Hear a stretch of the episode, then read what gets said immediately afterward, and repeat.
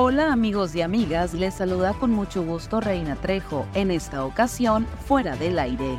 Estas son las cinco notas que debes saber antes de salir de casa. En octubre, Sonora cerró con 15.325 empleos formales, más que el mismo periodo de 2022, lo que significa un crecimiento anual de 2.33%. El economista Marco Antonio Córdoba de acuerdo con datos de la Secretaría del Trabajo y Previsión Social, informó que el mes pasado el Estado registró 673.300 empleos formales ante el.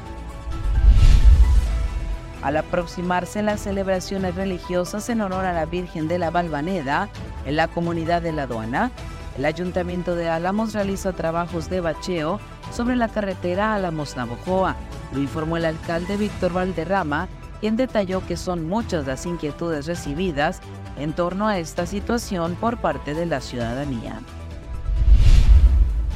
Por cuestiones desconocidas, el conductor de una vagoneta cayó a lo profundo del canal de las pilas, a la altura de la colonia Sonora. Lamentablemente su tripulante no logró salir de las aguas del canal. Tesorería Municipal anunció que aplicará descuento del 100% en el pago de recargos por adeudos del impuesto predial y 70% en multas de tránsito durante el programa del Buen Fin 2023 con vigencia del 15 al 30 del presente mes.